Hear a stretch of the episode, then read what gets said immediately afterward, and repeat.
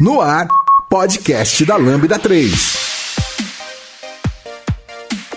Olá, eu sou o Giovanni Bassi, esse é o podcast da Lambda 3 e hoje vamos falar sobre a .NET Conf 2018. Aqui comigo estão Lucas Teles, Luiz Strobelch, Letícia Nicole, Mudi.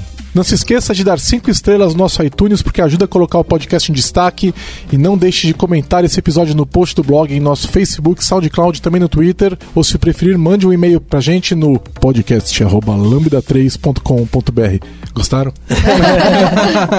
Voz de radialista. Você vai ouvir mais um podcast da Lambda 3. Continue acompanhando nossos podcasts e tenha acesso a conteúdos sobre tecnologias, diversidade e cultura.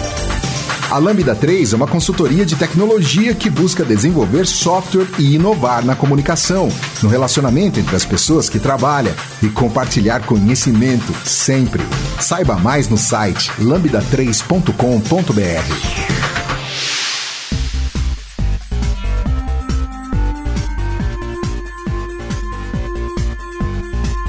Bom, a .NET Conf foi que dias? Dia? Semana passada, né? Que a gente assistiu?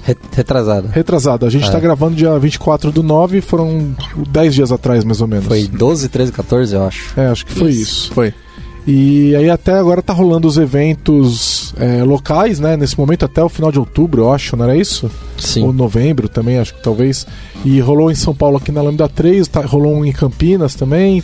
Acho Vai que rolou, um? rolou em, em Goiânia, eu acho que o Rodrigo Cono puxou. Tá rolando no Brasil todo. Aliás, vamos deixar a dica já para quem quiser ver esses, esses conteúdos que a gente vai discutir aqui ao vivo, para entrar no site da .NET Conf, né? Uhum. E porque de repente pode estar tendo um na sua cidade e você pode participar desses eventos, eles são super legais e, e vale a pena. Mas a, ideia- a nossa ideia não é apresentar todo o .NET, a gente vai discutir aqui basicamente o que, que tem de novo. Né, ou, ou que tiveram coisa sendo anunciada alguns dias antes tal, e nós vamos tentar trazer aqui também porque foi de fato apresentado em evento pela primeira vez no .NET Conf, né? Então é, nós vamos falar sobre isso também, mas é, a ideia é- não é falar da- das coisas que já estão anunciadas há algum tempo, né? Então eu acho que a gente é, pode começar falando da questão de performance, né? O Moody eh, tá todo animado aí com a questão do, Eu- eu do benchmark, ele quer... O que, que é essa novidade aí? É, como sempre, eles continuam melhorando a performance para ficar várias vezes de Node mais rápido. E agora eles estão mostrando que no plaintext, no benchmark do Tech Empower, é, quem não conhece o Tech Empower é um benchmark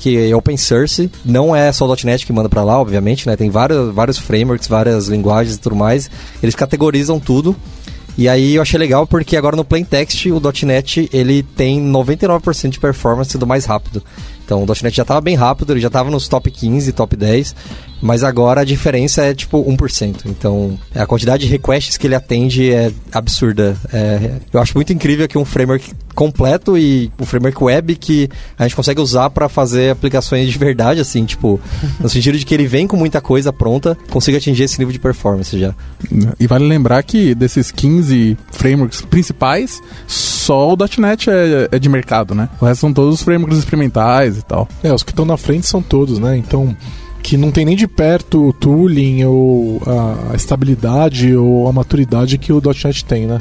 Eu acho que eles estão ganhando esse desempenho por causa daquelas questões do C Sharp, né, e do .NET que eles têm trabalhado, mas além de ficar procurando gargalo também, né? Deve Sim, ser um sim. trabalho de gato e rato. O que eu sei é que toda vez que sai uma versão nova do Tech Power, eles publicam a cada tantos meses, eu não sei exatamente o período, mas é engraçado você olhar que todo mundo cresce. O número de Sim. requests por segundo cresce pra todo mundo. Então não são só eles que estão correndo, não é tipo, Sim. ah, o pessoal de Rust tá dormindo. Não, o pessoal de Rust tá acordadaço e tá fazendo o código deles ainda melhor. Então, se você ficar parado um ano, o teu código sai do décimo lugar e vai parar no centésimo, né? Sim, sim. Então é, é- foi legal ver esse crescimento deles. É, quem acompanha no GitHub sabe que acho que boa parte disso é do Ben Adams, que acho que todo PR de melhor de performance do .NET é ele que envia lá. É, não sei como esse cara... Ele, ele tem tanto conhecimento sobre a base do código do .NET, até mais do que os engenheiros do .NET às vezes, né? Porque você vê lá ele mandando coisas que, sei lá, o, o David Fowler que tá mexendo, ele olha e tipo...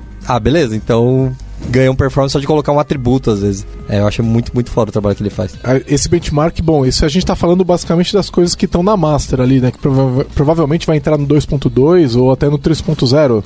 É isso, Moody? É, quando eu olho, ele tá liberando meio que não, não tem muita regra. Acho que tem mais regra a ver mesmo com o, o roadmap do .NET. Então, por exemplo, tem coisas que ele fez que saíram no 2.1 do da stack do Async por exemplo, que já saiu no 2.1 direto, né? Tá, e porque o Tech Power nunca publica se o ambiente está em preview, né? Eles nunca publicam Sim. nada beta, então eles só vão testar coisas que estão prontas. Então, talvez a gente, para ver esse resultado, tem que esperar o 2.2 sair para que possa entrar no próximo, no próximo benchmark. É, se vocês entrarem lá agora, provavelmente ele não vai estar lá nos 99%, mas eu tinha visto que eles tinham colocado uma atualização que agora você consegue olhar meio que. É, é como se ele tivesse um nightly build dele, assim. Então, o Tech Power ele deixa um histórico lá, você consegue olhar do tipo, ó a versão preview do .NET, se entrasse hoje, ia estar tá nessa posição. Ah, tá rolando isso, é, então. Você já consegue clicar isso. e olhar o histórico do tipo, ah, beleza, então vai ser assim. Mas eles não consideram enquanto não, não consideram, é, isso entra numa página que é tipo experimental, assim. Bom, outra questão foi a que, uh, o anúncio do SignalR, né, que eles já tinham anunciado como serviço, então, Platform as a Service pro Azure, e que saiu hoje aqui pra gente, que a gente tá gravando dia 24 do 9, eu vi o anúncio agora há pouco, mas vai ficar pronto. Então o pessoal vai poder usar o SignalR como serviço no Azure com suporte, né? A partir de hoje, dia 24 do 9, então quem vai estar tá ouvindo vai ouvir alguns dias depois, nós vamos lançar nessa sexta, já vai estar tá em é, versão final para vocês usarem. E esse serviço basicamente é uma maneira de escalar é, serviço com SignalR de, enquanto plataforma, né? Porque antes você tinha que ficar se preocupando como é que escalava e, e tudo mais, e agora, pelo que eu entendi, é botar lá para rodar, né?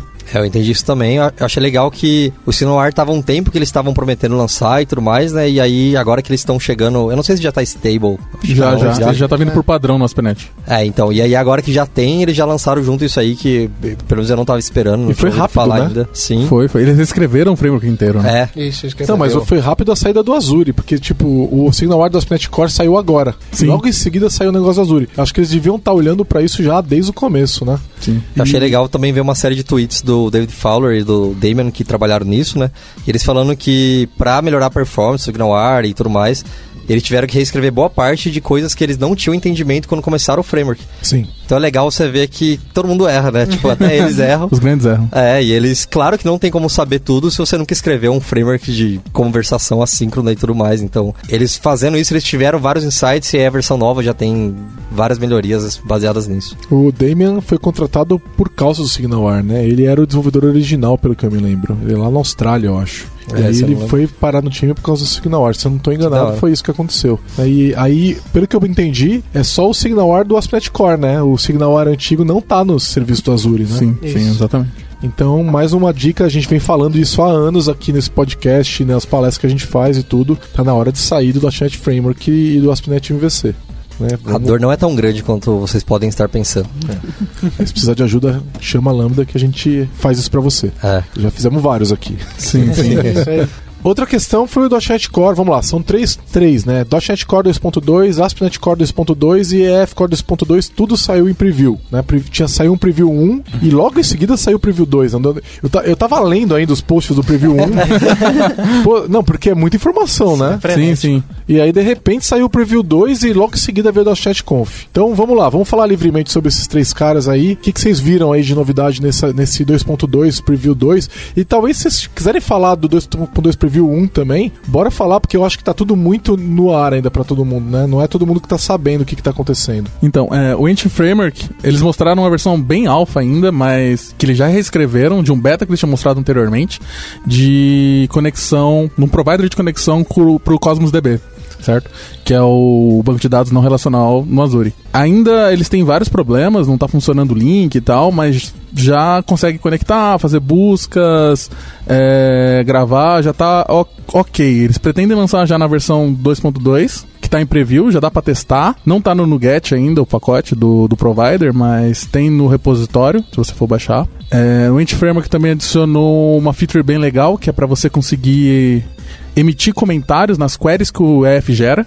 Então, no caso de logs, de forma geral, a gente consegue bater a query que está sendo executada com a query que foi gerada que está gravada no log. Então, isso é bem importante. Eles falaram que teve várias requisições para fazerem isso. Para quem mexia com F6, adicionaram a possibilidade de você criar complex types, que é você fazer relacionamentos de um para um ou um para n de uma forma extremamente mais simples, que no F-Core hoje é, um, é bem complicado de você fazer, tem vários é, IAS que você tem que lidar. E o lance do, do EF6? Ah, sim. É, agora a gente tá falando de migração, né? De .NET Core, do, do, do .NET Full pro .NET Core. Acho que uma das coisas mais importantes é o fato que eles estão lançando agora suporte. Eles vão ter suporte pro .NET Core 3.0 com Entity Framework 6. Ou seja, é, se você precisa migrar sua aplicação ASP.NET Full ou .NET Full pro ASP.NET Core, vai ficar extremamente mais fácil. Porque o EF6 é um blocker e ele normalmente ele tá muito ligado intimamente na sua aplicação. Ah, esse não é do .NET 2.2, né? Você vai pro 3, né? Só no 3. É, Uhum. que eu acho que é aí que a gente vai ter as APIs necessárias lá de reflection que o F6 precisa. Ah, interessante. E, é, a- além disso, o que, que eles fizeram? Atualizaram os templates para Bootstrap 4 e Angular 6, que é cosmético, né?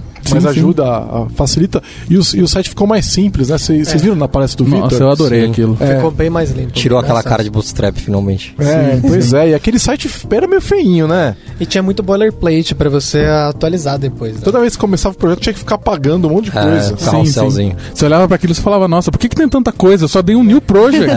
É, só quero fazer as minhas 1500 páginas aqui. arquivos, né, cara? Exato, Eles exato. tiraram aquele monte de JavaScript CSS que ele criava também, porque aquilo lá também era um saco, né? Sim, sim. É, tava na hora. Mas o Bootstrap 4 ele ainda tem necessidade de jQuery? Acho que não. Dependência? Acho que não. Ah, então isso Acho já que é... o 3 já era separado, né? Você Acho só que o 3 ainda trazia. O Acho que 3 só trazia tinha. se fosse usado, tipo, drop-down e coisa assim. Entendi. É que eu já não uso o jQuery há tanto tempo que eu já não sei. Bootstrap. É, eu acho que o 3 já ele era meio separado e alguns componentes você tinha que colocar.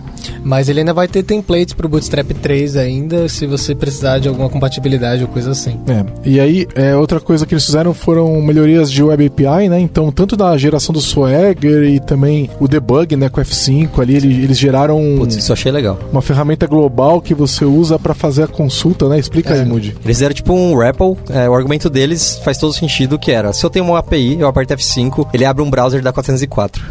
Se você não prestar atenção, você fica tipo, putz, minha API não tá subindo Deu ruim. aqui. E aí você lembra que tá dando 404 porque você não tem um recurso na raiz. Então, é, o que eles fizeram? Eles pensaram, pô, como a gente pode melhorar isso? Eles mostraram isso na build, perguntaram pra galera o que eles achavam e tal, e claramente todo mundo gostou. É, a ideia é que você coloque lá, em vez de rodar sua API, você vai colocar agora o HTTP REPL. Ele sobe uma linha de comando e a graça é que você começa a dar uns comandos lá de. de File System. é, de É, file LS, system, né? é, CD, e ele né? começa a trazer coisa. Então você dá um LS, ele mostra todos os recursos. Aí você consegue dar um. CD, tipo, CD, sei lá, é, documentos. E aí você dá um LS, ele traz só os métodos disponíveis na API, no resource de documentos. É bem legal. Você consegue bater um request pra ver o que, que ele tá trazendo e tudo mais. É, Ele mostra tudo documentado também, né? O get, push, todos os verbos ali que ele aceita. Sim. E aí outra coisa é, se você não gosta de linha de comando, você tem a opção de colocar no Swagger e ele abre o Swagger pra você, já gerando certinho. Isso é um trabalho que eles estão fazendo desde o 2.1, que é facilitar a geração de Swagger corretamente pelo, pelo projeto de Web API. Então eles estão adicionando mais atributos para deixar a gente controlar certinho, dado que agora seria um F5 geraria seu Swagger finalmente. Eles colocaram os analyzers agora pra avaliar o seu o, corpo do, do seu da sua action, da sua controller e já te fala, ô, coloca aqui que você responde bad request, que você responde ok e tal. Por sinal, isso, esse negócio de colocar analyzers, eu tô curtindo muito essa vibe que, ela- que a Microsoft começou a finalmente usar os analyzers. Talvez porque não tinha suporte no core ainda, né, a rodar. É, mas eles estão colocando em vários frameworks e é bem legal porque ele vai te ensinar a usar o negócio. Então, às vezes tem uma feature nova, que nesse caso, né, que é totalmente opcional, só que limpa tanto o seu código que todo mundo deveria usar ela e então eu acho bem legal que eles estão fazendo isso também. É, e aí, outros pontos que eu, que eu tava dando uma olhada é que parece que vão entrar. é, tem uma questão de geração de código. Eles vão gerar código pra gente, pros HTTP clients, é isso? É, então, na parte do scaffolding eles acabaram facilitando. Você tem seu modelo, você consegue já criar o seu controller daquele modelo com todos os métodos que você precisa, RESTful, e, e você já consegue colocar a documentação dele básica, né? Os códigos de resposta que ele dá e tudo mais. Tá virando soap. Ficou com uma carinha de soap, fala, assim. fala né? isso não. É, eu tinha visto um esquema que eles usam o NSWAG, né? Pra É. gerar o, o consumo Sim. já Isso. direto, pra gerar o código do HTTP que pra você consumir uma, ou uma API externa da sua API que você tá gerando. É, eu já tenho usado o NSWAG faz tempo já. Eles estão andando mais rápido que o Swashbuckle. Saúde. e aí agora tem HTTP 2 pro padrão, né? No, no Kestrel. Sim. É, isso aí já tava demorando. É. Tá, demorando. E que a gente não vai entrar, falar muito mais sobre isso, é que tem isso, né? Então vai ter. E in process hosting pro IS, isso eles estavam avaliando pro 2.1, né? É, Acabou sim, não entrando, adiaram. né? Chegaram a anunciar que ia ter, e depois falaram, hum, não deu. Isso quer dizer que não vai, impacto. não vai ter um processo .NET rodando fora, né? E então o próprio ser- IS vai rodar o .NET. É, a questão é, não vai ter ou pode não ter? Não, é, é opcional. É, Ah, você tá. ativa no. Ok. Quando você Só põe. que quatro vezes mais rápido o desempenho. Então, certo. isso acho que Menos dor de cabeça também pra subir, Bem né? opcional. Então, nesse caso, vai valer mais a pena rodar uma aplicação ASP.NET no Windows do que no Linux. Se eu tiver que usar um Nginx, Acho alguma que coisa ainda assim. não, porque os benchmarks no Linux ainda são mais rápidos. É, mas eram mais rápidos com Out of Process. Out of Process. Será que ainda vai ser? Então, pelo que eu me lembre, quando eles mostraram o- os gráficos temporários com as versões previews no- na Conf, o Linux ainda era mais rápido. Mas Quero ver. É, Quero ver esse benchmark aí. tô um pouco em dúvida ainda. Vai virar post. Vou confirmar depois. É. E aí eu acho que tem outras questões, né? Então, quando ele está em proc, o IS ele sabe é, é, ler melhor né, a aplicação que está acontecendo. Então, a questão de log, diagnóstico tudo mais é. que era um é mais saco debugar problema É. de startup do .NET por causa disso. né? Pois é, esse é um dos problemas, né? Então, se, a, se o .NET.exe subisse com problema, você tinha, você tomava um erro 500 e boa sorte para entender o que está acontecendo, né? Mas nesse caso a gente não vai ter acesso às APIs do IS, né? Que nem a gente tinha antigamente. A gente conseguia controlar várias coisas do IS, da plataforma do IS, com ASP.NET Full. Eu não Boa sei, eu, eu acho que poderia ter, né?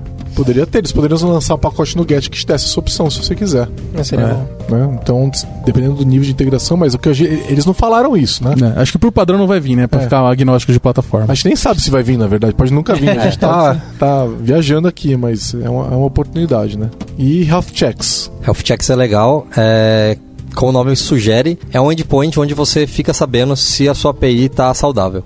E aí, claro que saber o que é saudável não é simplesmente retornar 200. Então, eles permitiram com que você diga como sua API diz se ela está saudável. Se sua API depende de bater no banco para estar saudável, então você vai lá, tenta bater no banco e você responde se está se tá saudável ou não a partir dessa consulta. É, se a sua API é saudável, se ela retornar em menos de um segundo, você vai lá, testa. E aí o legal é que eles fizeram vários extension methods para que configurar esse tipo de coisa mais agnóstica de, de negócio seja mais fácil de fazer. Então você consegue botar um health check falando para ele, ó, tem que retornar 200 em menos de um segundo, sei lá o que mais. E aí esse tipo de coisa é mais fácil, mas se você quiser tomar controle para falar como faz o health check, é, eles conseguem fazer isso também. É, Eu fazia isso na mão, sempre fiz, Sim. né?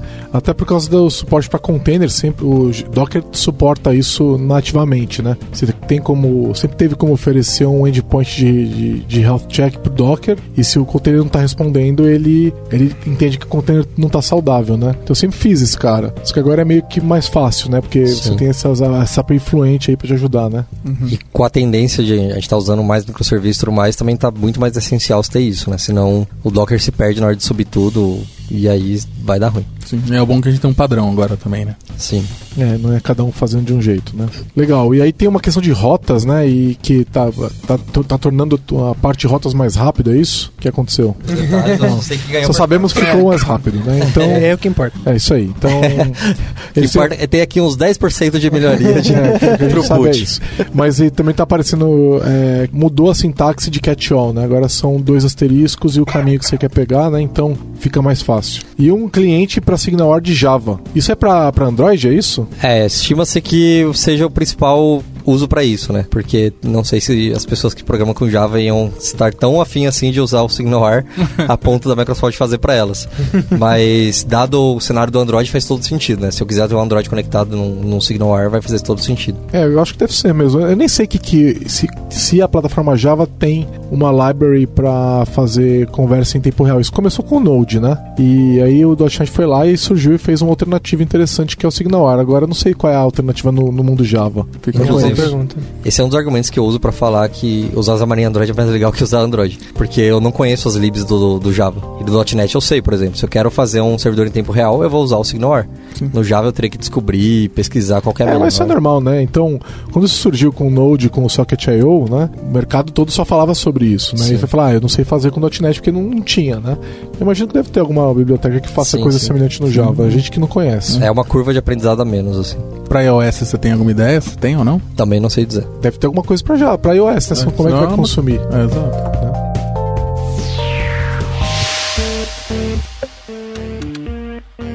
Entre em contato pelo site lambda3.com.br. Legal. Aí, vamos falar um pouquinho de .NET Core 3. A gente já falou do, do Entity Framework 6, né? Que vai ter lá, já adiantou um pouco.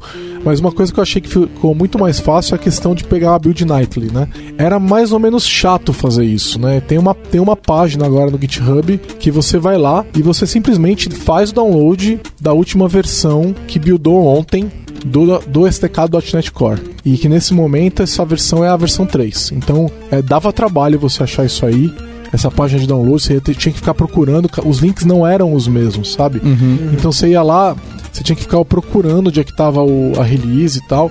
E agora muito mais fácil. Você vai lá no GitHub, baixa e instala e você vai ter uma versão preview do .NET Core 3.0 na tua máquina para Windows, Linux e Mac é super fácil e realmente facilitou. Agora, o interessante é o seguinte, né? Eu, eu fui fazer uma demo, é, porque uma das coisas que está vindo do .NET 3.0, também do .NET Core 3.0, é poder rodar WPF Windows Forms. Só, só vai rodar no Windows e vai vir como no Get externo. Então não vai estar tá no, no, no .NET Core mesmo, vai ser no Get, né? Então eu fui preparar essa demo para mostrar. E não funcionava.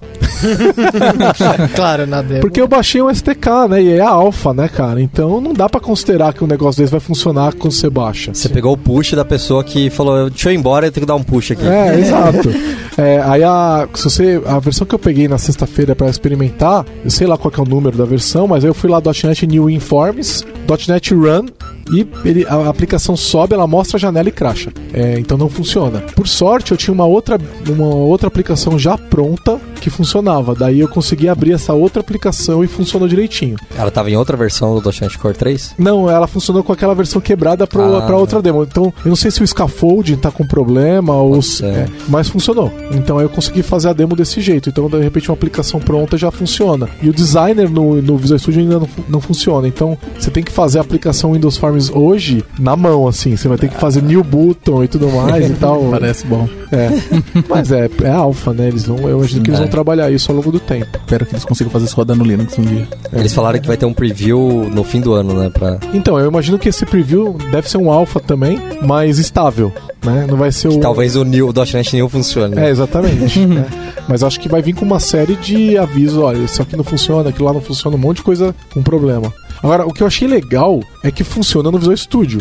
Eu abri o projeto da .NET Core 3 no Visual Studio, não era no Visual Studio Preview. Uhum. E na, nos slides deles, eles mostram que você tem que abrir no Preview. Eu não abri no Preview e funcionou, porque eles atualizaram o Visual Studio algumas versões atrás, eles atualizaram o Visual Studio para funcionar com o SDK.NET Core. Uhum. E eu acho que ele simplesmente achou o projeto lá e funcionou, que dava para rodar. Eu, usei, eu não usei o Visual Studio Preview nas demos que eu fiz. Então, sei lá, porque que eles falaram para usar. Nos slides fala para usar o Preview. Eu não usei. é legal ver que o tooling realmente tá separado daí, né? Que o, o Visual Studio tá sendo o que ele deveria ser. É uma ideia só. Não é ele que faz o trabalho sujo ali de buildar e tudo mais. Então, finalmente rolou, acho, acho massa. É, e uma coisa legal é que eles falam assim, ó, por que, que eu vou rodar o Windows Forms ou WPF com .NET Core, né? Primeiro que assim, as APIs de todas as APIs são novas, né? Elas foram escritas do zero, tal. Então elas estão, elas são mais modernas, elas foram reescritas, então elas acabam sendo melhores. É, a demo que eu fiz é uma demo que acessa o file system e o .NET Core ele chega a ser duas a três vezes mais rápido na leitura dos arquivos. Só de você migrar a aplicação para .NET Core com Windows Forms, entendeu? Então é, esse ganho de desempenho está vindo dessas APIs mais novas. Então é, isso eu acho que é interessante, né?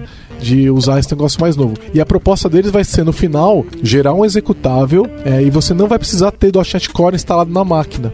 Né? Então, isso era um problema, né? Então, assim, ah, como é que eu instalo o Paint.NET na minha máquina? Bom, eu tenho que ter o .NET Framework versão X lá que o Paint.NET usa para poder rodar o, o Paint.NET, né? E desse jeito, com o .NET Core não precisa. Ela, isso é opcional. Você pode também ter isso, né? Ah, eu preciso ter o .NET Core instalado na máquina. Ou não, você pode encapsular todo o todos os DLLs, etc., dentro de um único executável. Então vai ter um builder que vai gerar um ponto .exe no final, e aí é, e a sua aplicação vai estar encapsulada naquele ponto .exe. Ela vai ficar maior, tudo, mas você não vai precisar falar, olha, instala aí o .NET Core. Você não vai precisar fazer isso, é só um executável.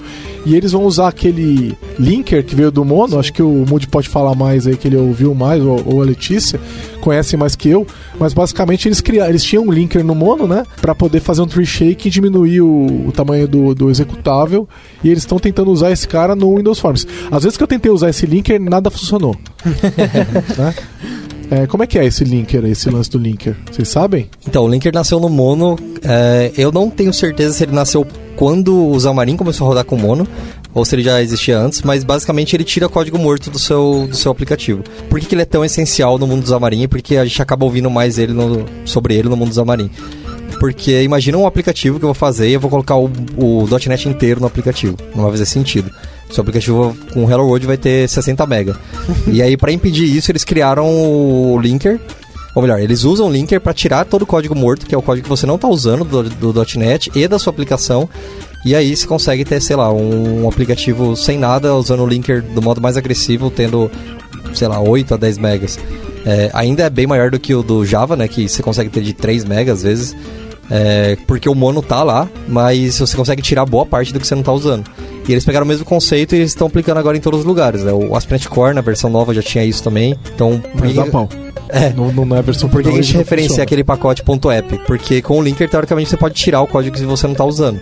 Então, você não está pagando pelos pacotes que você está tendo ali e tal. Só que isso era no mono. E aí agora estão trazendo isso pro .NET Core também, né? Então, É, no ASP.NET Core, hoje aquele arquivo, aquele pacote .app, que já tem lá no 2.1, né? O que acontece é que na hora de publicar, ele analisa a, a árvore e vê o que você não está usando, mas ele não mexe nas DLLs. ah, O você linker, poderia usar junto só. É, o linker vai dar um passo a mais e ele vai diminuir as DLLs, ele vai reescrever as DLLs. E aí, para WPF Informs, ele vai gerar um executável só no final. Ele vai juntar tudo isso aí num pacotão e vai, vai funcionar. Só para Windows, não é multiplataforma. Então não vai ter Windows Forms WPF no Mac, por exemplo. Esquece, não, não, não é essa a meta. E aí todo o tooling vem junto, né? Então, aquele projeto novo de STK, onde você tem não tem mais o package config, você tem não tem mais a listagem dos arquivos CS no, no arquivo de projeto, tudo, é, tudo aquilo vem junto. Né? Então usar o .NET ali na linha de comando com esses projetos também, né? então tudo isso vai vir junto. E outra, outra novidade foi o Blazor, né? O Blazor que já vem vindo, é, tiveram novidades aí em cima da, do que eles estão liberando. Esse negócio parece que vai virar produto, né? O pessoal tá ficando meio assustado, né? Eu tô bastante. Tá É. bastante sério. É, tá parecendo sério. Tá ficando sério, né? Tá, tá O ficando que, que, sério. que, que aconteceu aí? É, nessa última release que eles falaram bastante no .NET Conf, o principal foi que eles melhoraram um pouco o tooling que já tem, né, deixando você ter a extensão pro Visual Studio agora, você conseguir criar com .NET New e o template deles está bem melhor. Você já consegue trabalhar melhor com ele. Eles fizeram algumas melhorias de, de velocidade, colocaram também o linker para diminuir o tamanho das DLLs. Eles estão sempre trabalhando em velocidade. É o mesmo linker que a gente tava falando. Isso, é, exatamente. Vivo mono. É, Vivo Mono. É, é, tanto é que o, o Blazor usa o Mono, né? Pra rodar o WebAssembly no browser. Então, É porque tipo, o mono é melhor que o .NET Core. É polêmico porque é verdade. Polêmico! Mas, enfim. É uma das coisas que eles mostraram que ficou bem legal, que você pode rodar ele tanto só client, você consegue rodar ele direto num GitHub Pages ou só num, no HTML e você consegue rodar sem JavaScript, tudo DLL. E fica pequeno, o, o exemplo deles faz algumas coisinhas e são 800 KB, claro, né? A gente tem que ver no futuro como é que vai ficar. Eles melhoraram um pouco o, o hosted dele, o self-hosted com .NET Core, e já é rápido, mas eles também criaram a versão server-side, que ele passa toda, toda a renderização, toda a thread UI pro servidor e só mostra pelo, pelo browser, né, usando o novo sign layer e tudo mais. Então, o negócio ficou bem rápido, bem rápido. Ele adiciona esse loop de você ter que fazer, mandar todos os seus eventos pro seu servidor, mas ele consegue uma performance muito rápida. É, eu acho que com foco em intranet, talvez ou coisa assim. O pessoal tá meio assustado com esse negócio. aí. Sentindo um cheirinho de webform É. aqui. Eu tava gostando bastante até esse negócio de server-side, né? Tudo bem. É, eu, eu acho que assim, pelo que eu senti da palestra, o foco ainda é o WebAssembly, só que o que tá mais bem feito, assim, que tá mais pronto pra entregar é o server-side, tanto que ele vai vir no 3.0 do .NET Core. Eles já se Como- comprometeram, né? É, isso, ele vai vir já- como já. Razor Components, né, Pra você poder usar e testar, assim, ele já, já é estável, você vai continuar rodando seu .NET no servidor, então é tranquilo. E ele é diferente do, do Webforms no fato de que ele só trafega a mudança do DOM virtual, então não é tão pesado assim e tem outras coisas que eles vão melhorar também. O View State não está voltando. Ainda bem. É, eu, eu tava discutindo, a gente tava discutindo, né, Luiz? O, eu, você e o Cavalcante sobre o que, que ele tá mandando. E a gente achou a informação de que ele tá trafegando o DOM virtual, né? Isso, é. O que ele recebe os eventos um a um, tipo movimentação do mouse, clique, essas coisas. Ele compila, ele é, Eh, ele é- é- efetua esse evento no server-side e devolve só a diferença do DOM, pelo que tá na documentação. Parece interessante. Eu fico preocupado com a latência disso, né? É. Porque se eu tô numa conexão ruim e eu clico no botão e ele leva todo esse tempo pra mostrar. Assim, tem. tem vamos lá, é o meio do caminho, né? Uhum. Se for todo front-end, num Angular ou alguma coisa assim, é, ele é imediato. Ou com o Blazor no WebAssembly ele é imediato, a gente viu isso. Se eu tenho que dar a volta toda e recarregar a página, como o ASP.NET MVC e tal, né? O Rails e tal, é lento. Isso é a metade do caminho, né? Eu ainda tô rodando no servidor, Sim. mas eu tenho uma. A página não recarrega como um todo. Então, parece um, um meio do caminho interessante, eu acho, né? Sim, é a graça é você poder fazer um SPA direto o seu, seu stack inteiro em .NET. Isso é bem legal já e ele já facilita já no template, você não precisa configurar o sign on layer. Cara, é uma SPA que roda toda no servidor, é muita loucura. isso. A, a questão que eu tenho é que é, a, a, pra eu escolher se eu quero rodar server-side ou front-side é de boa, né? É- Sim. É, só, acho que é uma configuração. Isso. Eu consigo fazer isso de forma dinâmica, do tipo, se eu detectar que eu tô com, sei lá, rodando num browser de um celular que é ruim, eu quero rodar no server-side, se não rodar no, direto no front. Não. Isso seria muito bom. Eu, eu acho que deve estar no roadmap, não foi o que mostraram ali, mas atualmente não. Você teria que no mínimo reiniciar seu servidor da, das páginas. Eles mostraram que você altera o arquivo JavaScript, né? Isso, é. Que é referenciado e você altera uma configuração do servidor startup. também. É. É, você muda duas linhas, tipo, basicamente apaga server das linhas ali e ele funciona como client-side. Mas não daria pra rodar os dois ao mesmo tempo. Até porque quando ele carrega o, o server-side, ele não baixa as DLLs, né? Isso, exatamente. Então, E- mas o legal é que você tem a mesmo, na mesma página que você teria no client-side, só que com 30 KB ali. É legal que ele atingiu o benchmark de SPA, que é já é possível fazer um to-do list com ele. Então, oficialmente agora ele é um você, SPA. se você consegue fazer to-do list, consegue fazer qualquer coisa. Não, é, é que atualmente você já consegue fazer qualquer coisa com o JavaScript que ele já tem o suporte interop- um interop do JavaScript, né? Que a comunidade está criando as coisas, local storage e manipulação da Windows. Então, E tava rápido. A demo que, eles, que, ele- que você faz ali, ela é super rápida. Sim. né?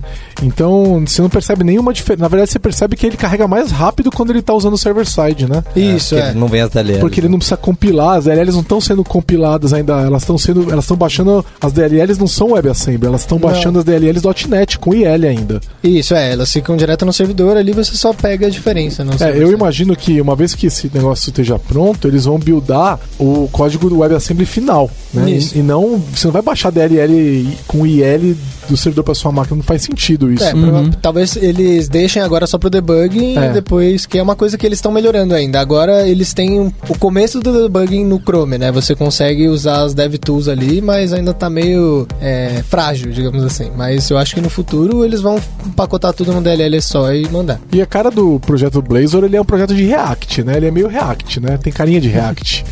Tem um sim, pouquinho. sim Tem um o pouquinho. jeito de você criar e usar os componentes é, é muito parecido, assim, com, com o React. Eles foram malandros porque o template que ele cria é mal bonitinho, né? Então o pessoal olha e acha que é o Blazor que tá fazendo aquele template bonitinho. Eles mas- só colocaram um template bonitinho. Mas Sim. pra ser justo, é o mesmo que eles usam pro Angular. É, é o mesmo dos é, outros. então. É. É. que se você faz o MVC, por exemplo, ele é cruzão e tal, né? É. Então, é, a pessoa pode olhar e falar, nossa, com Blazor vai ficar É bonito bem mais assim. bonito. Não, não tem nada a ver. Não, é, e tem ainda umas frente muito legal, que é a do Xamarin, né? Que tem aqueles, tem alguns frameworks que você consegue usar Xamarin Forms. Ui. É o OUI, que é o Oriented Object UI, que você consegue com o mesmo código, você gera um app web, um app para Android, um app para iOS, um app para Windows, Windows e É. além. Xamarin Forms vai dominar o mundo.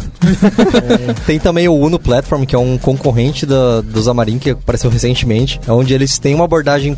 Eles têm a ideia parecida, mas a abordagem é diferente. Então eles também têm essa ideia de eu quero codar uma vez só, também vou usar XAML e eu quero gerar o, o aplicativo para várias, várias frentes, web, desktop e tudo mais.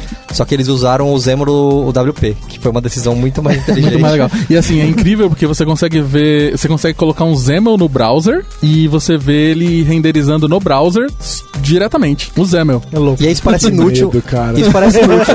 Mas teve um cara que ele deu uma ideia muito boa, que ele falou, cara, isso pode ser o nosso live reload. Você pega o meu e joga no browser e eu consigo ver sem fazer deploy pro celular. Eu achei genial. Bem legal. Meio assustador.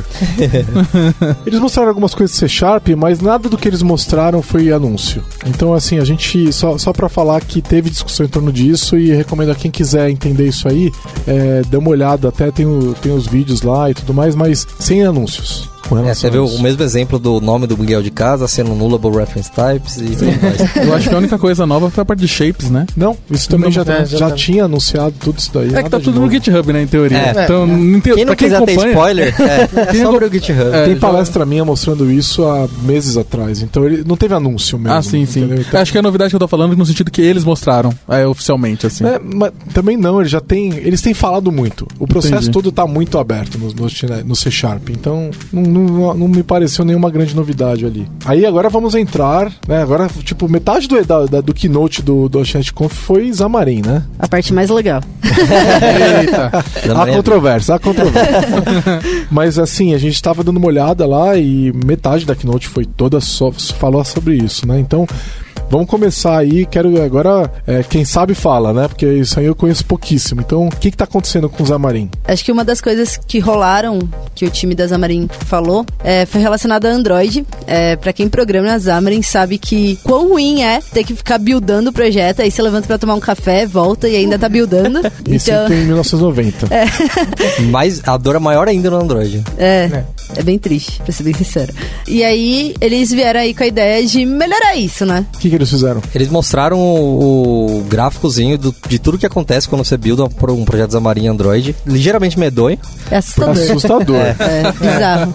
A parte mais triste é que 60% do projeto, do trabalho que é feito hoje, só é feito no Xamarin. E eles sabem que isso é um problema, né? Então quem tá programando em Java, em- talvez em Kotlin, não conheço a fundo o Kotlin, mas eles não estão passando por aquelas dores que a gente tá passando, que são coisas do tipo, tá, a gente tá usando o XAML com os Xamarin Forms pra gerar Android, então a gente tem que fazer esse XAML virar C Sharp. A gente vai ter que interpretar esse XAML, a gente vai ter que é, fazer a nossa DLL ser amarrada com as classes do Java quando isso for necessário e tudo mais. Então tem várias mágicas ali que só acontecem porque a gente tá usando o Xamarin. E aí que entra aquela dúvida que o povo fala, né? Que é tipo, ah, então ele tem problema de performance. Mas algumas dessas coisas elas estão lá justamente para que a gente não tenha problema de performance na hora de execução. E aí, só que o ponto é que o tempo de computação cresce, né? Então eles estavam otimizando. Eles até mostraram o sample do Hotel 360, o Smart Hotel 360, que foi uma que eles usaram em algum build aí, eu não lembro em que ano, ou se foi no .NET Conf do ano passado, não lembro. Mas é um aplicativo relativamente complexo, ele tem acho que 99 pacotes no Get e 32 telas XAML. Ele era um app relativamente complexo, ele levava 2.8 segundos para buildar um projeto Android. Eles Ah, começaram... 2.8 não é ruim.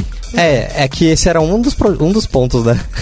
mas eles começaram a fazer esse trabalho, então eles, eles falam que eles ainda estão bem longe de terminar, mas já caiu para 0.8 segundos nesse projeto. O Smart Hotel não é um app tão grande assim, se a gente pegar apps mais vida real assim, do tipo, é, o Togon é um app feito com Xamarin, que é open source, ele é muito maior que isso, ele tem muito mais dependências do que isso, é, e aí a gente percebe que o sofrimento cresce, né? Mas é legal que eles começaram a trabalhar nisso e já caiu quase três vezes, né? Não é só o build, né? O deploy dentro do Android também é lento. Né? É, isso aí eles estão melhorando há, uns tempos, né? Eles estão fazendo o deploy do SDK enquanto você tá codando. Então, tipo, eles já conseguem fazer isso para que você não tinha que esperar. Antes você esperava tudo serial, né? Então, builda, beleza, agora eu vou jogar no celular.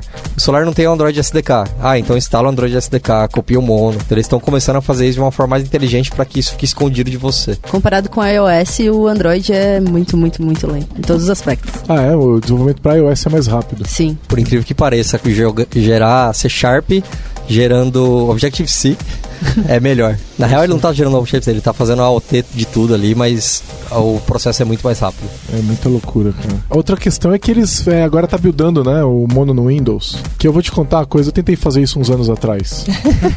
Era muito Era ruim. tudo cara. mato ainda, né? Nossa. Não, era assim, eu desisti. Buildar no Linux é trivial, buildar no Windows era impossível. É, eu- a primeira vez que eu peguei uma lib que era cross-platform, mas não buildava no Windows, eu fiquei tipo, mas, mas, mas ela roda. e aí, IL, eu abri uma issue e o cara falou, então, não quer dizer que ela vai buildar no seu Windows, então tal, você vai ter que fazer tal coisa, tal coisa. É, e o Mono, como ele não nasceu no Windows, é claro que era muito mais fácil buildar onde ele fazia sentido, né? Que era no, no Linux e no Mac também. Dá pra abrir no Visual Studio agora, né? Sim, é, eles fizeram isso porque eles querem mais contribuições da comunidade, né? Então, o que, que o Mono tá fazendo também? Eles estão pegando o código do .NET Core, porque óbvio que o Mono, antigamente o .NET não era open source, eles tinham que adivinhar o código que tava lá. Então, eles implementavam o código seguindo a- o contrato da API, que aí seu código ia funcionar tudo certinho. Agora eles têm acesso ao código. E é um código muito mais otimizado, porque tá a comunidade inteira olhando Depende, pra hein? ele. Depende. Alguns códigos É, do alguns- Mono são melhores. É que eu tô olhando, eu tô pensando em alguns que me dá vontade de chorar, que é tipo HTTP Client. Mas é, eles começaram a fazer isso pra melhorar, facilitar a contribuição da comunidade. Sempre bem-vindo. Eles mostraram alguns números, as contribuições estão quase dobrando de tanto de quantidade quanto de pessoas quanto de quantidade de linhas que eles estão mandando. Então é bem legal ver que a comunidade não tá achando que o Mono é, sei lá, alguma forma de concorrência. É, eu falei de zoação que o Mono é melhor que o .NET Core. O Mono tem muito mais tempo que o .NET Core, então ele já faz muito mais coisa. Então isso que a gente tá falando de gerar WebAssembly, o Mono já tá fazendo. Porque ele já tá muito mais maduro e ele pode se preocupar com esse tipo de coisa, né? O .NET Core, ele tá, ele tá evoluindo agora ainda, então ele tem outras preocupações e tudo mais. É interessante que o Mono ele é o equivalente ao .NET Framework, né? Isso, Ele, é, muito o maior. full. É, ele é o É. full, tem tudo lá, né? Menos a parte específica de Windows, tipo Windows Forms e tal, né? Isso. Agora a gente consegue fazer isso. E a licença agora ela é compatível, né? Eles tornaram elas compatíveis um tempo atrás, né? Pra Quando a Xamarin foi comprada e tal, eles Sim. fizeram isso, né? Então, e o- o- eles adotaram o, o Roslyn recentemente também, tudo, então tudo acabou se encaixando, né? E acho que é questão de tempo pra cada vez mais isso aí convergir mais, né? Sim, algumas coisas, o, se vocês olharem é, comentários do Miguel de Casa e tal, algumas coisas que eles falam, ah, o .NET Core não tem tal coisa, ele é bem incisivo de falar, cara, o Mono tem, a equipe deveria pegar o que tem no Mono e colocar lá, e é isso aí, falar que tá pronto. Porque realmente o Mono tem anos e anos de desenvolvimento da comunidade aí, né?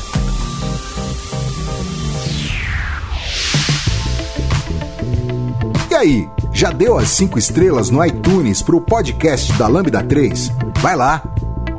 E o que, que aconteceu no emulador do Android? A gente achou que ia ganhar, depois achou que ia perder, aí a gente vai ganhar de novo. Era- Ah, não, vai todo, vai todo mundo perder, como disse o Dilma. Mas todo mundo vai ganhar também.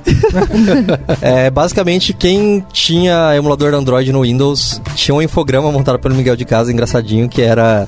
Se você roda no AMD, você vai ter um emulador lento. Se você não. Se você precisa de Docker e você tem Hyper-V, você vai ter emulador lento. Então eles olharam pra isso e falaram, cara, cada vez mais as pessoas precisam de Docker. Aqui na Lambda, acho, acho que eu e a Letícia já ouvimos isso várias vezes. O pessoal vem perguntar pra gente, tipo, cara, o emulador é muito lento. Aí a gente fala, você usa Docker? Aí a pessoa falava sim. Aí você fala, hum, então não tem muito que você tem que fazer. Mas aí, o que, que eles fizeram? A equipe do Windows trabalhou junto com a equipe do Google mesmo e manda, eles criaram coisas tanto no Windows quanto no- na API de emulador do Google para melhorar a performance do emulador.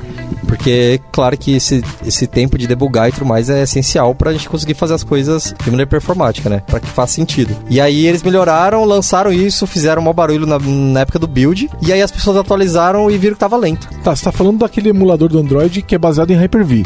Não, esse é o nativo do Google. A- Ah, esse é o nativo do Google, É. que não usa o Hyper-V. Não, aquele do Hyper-V do Visual Studio ele foi descontinuado há um tempo. Ah, Tanto é? é? que ele só tem até a API 22 do Android, uma coisa É, assim. Então faz tá tempo. muito desatualizado. Por que, que eles descontinuaram? Eu acho que é porque meio que não fazia mais sentido. Antigamente os emuladores do Android eram bem ruins. É, depois que o Google começou a lançar com suporte ao Haxme lá pra ter aceleração é, de hardware e tudo mais, eles ficaram muito bons. Tanto é que quando eu vi isso, eu parei de usar o outro, simplesmente porque o outro era muito melhor. É, outro cenário em que fazia sentido era, se você usasse esse emulador do Visual Studio, ele não vinha com Google APIs. Então se você precisava usar Maps, algo assim no seu Você tinha que aplicativo, fazer um hack lá. era muito trabalhoso. E, tipo, e às vezes, eu tentei várias vezes e ele não funcionava. Então, é um trabalho que você não tem mais. Você basicamente baixa o do Google, ele já vem com tudo. E aí eles continuaram. Eu acho que foi a decisão certa, na minha opinião. É, mas o problema era isso, né? Quem tinha Hyper-V na máquina porque precisava, não tinha muito o que fazer. E agora? E aí, agora, eles lançaram isso na, na época do build, era pra ficar rápido, aí ficou lento. E eles foram descobrir que um update do Windows cagou tudo de novo.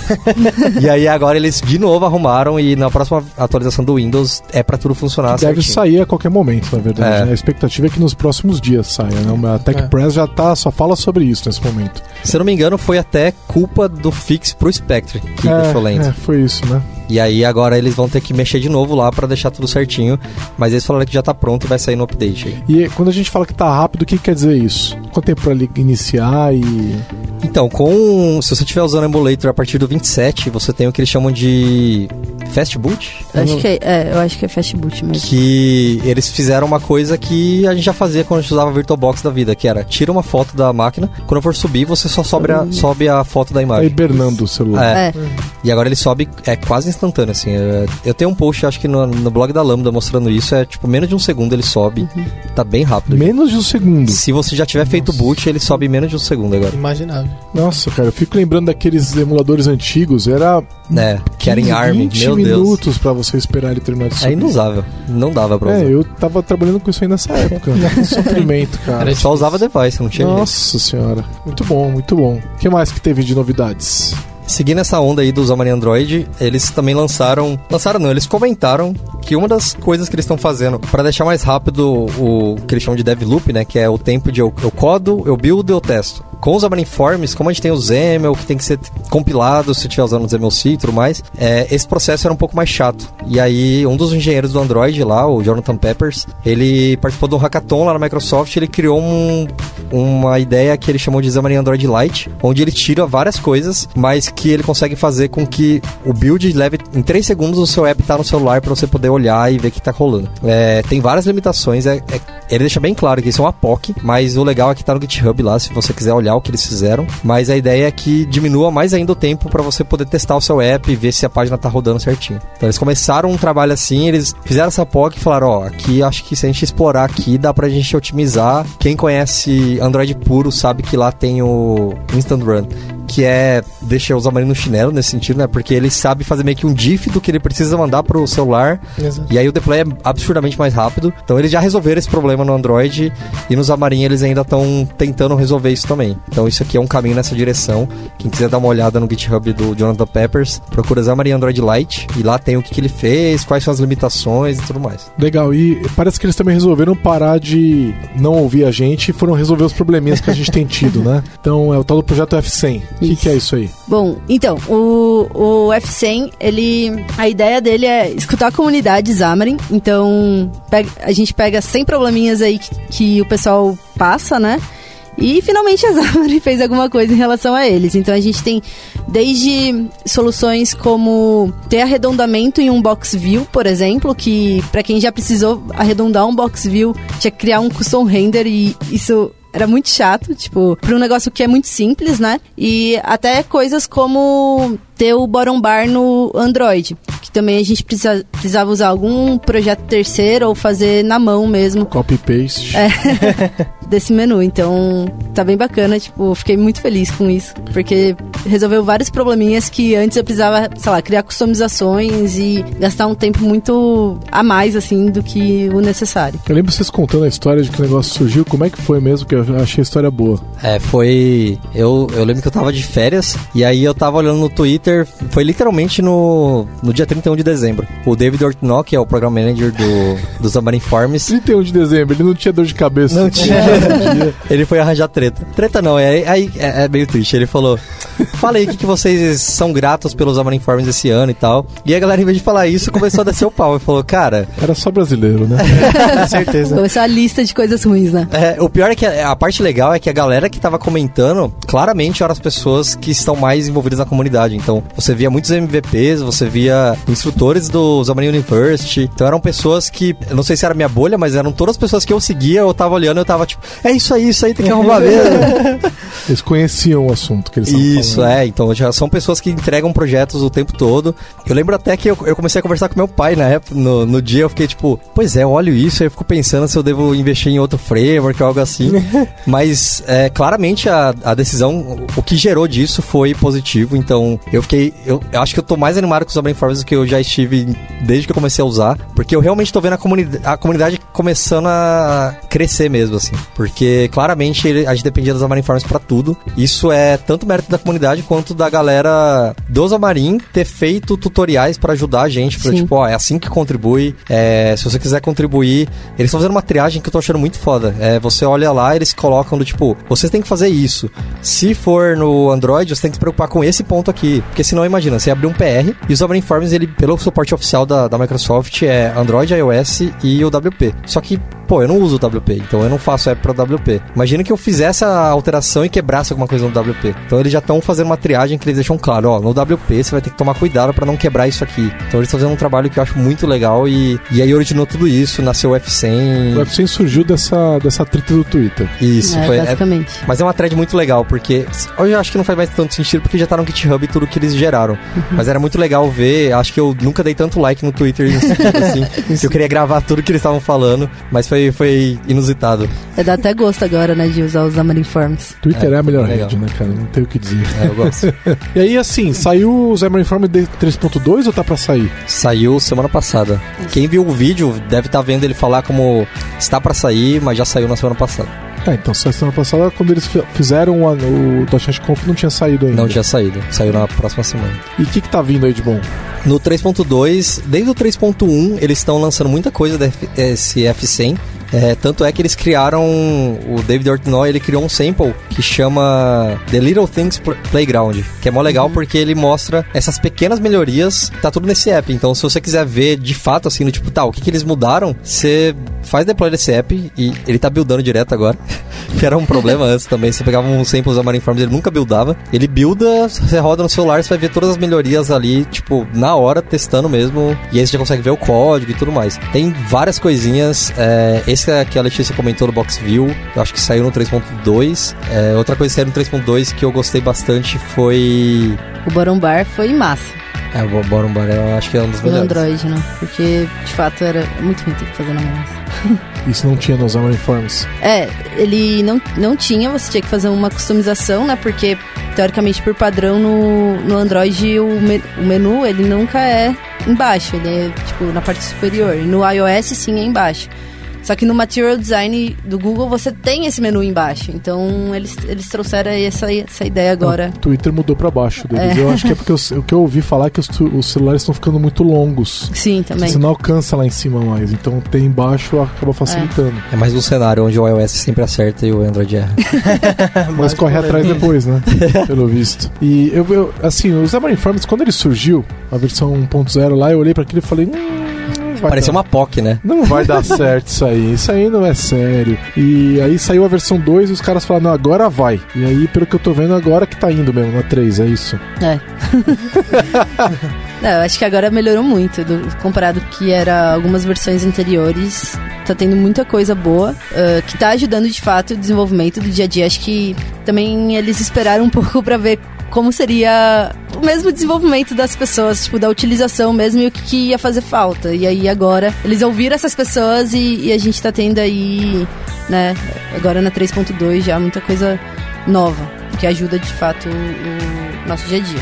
Eu acho massa porque o Xamarin Forms ele era quase que um framework incompleto, no sentido de que a gente aqui, por exemplo, a gente era quase que a gente estivesse fazendo um framework corporativo, porque você tinha tanta coisa que você tinha que levar de um projeto pro outro, que você, você se via fazendo o mesmo código toda vez. Então, putz, quantas vezes eu abri o projeto de, de outra coisa que a gente fez pra olhar, tipo, mas eu já fiz isso aqui, isso aqui era um pacote no Get, eu fiz na mão, e aí você ir descobrindo os pacotes, e era tudo muito bagunçado. Então é muito legal ver eles colocando esse tipo de coisa no framework embutido já. E fora que, acho que de um tempo pra cá, o Xamarin Forms quebrou um pouco dessa visão de que eles só vão fornecer aquilo que é de comum entre as duas plataformas, né? Tinha muito daquilo. Então a gente ficava muito limitado ah, em algumas situações que a gente, sei lá, precisava usar algo que era talvez específico do iOS, só que era muito utilizado e o Forms não tinha.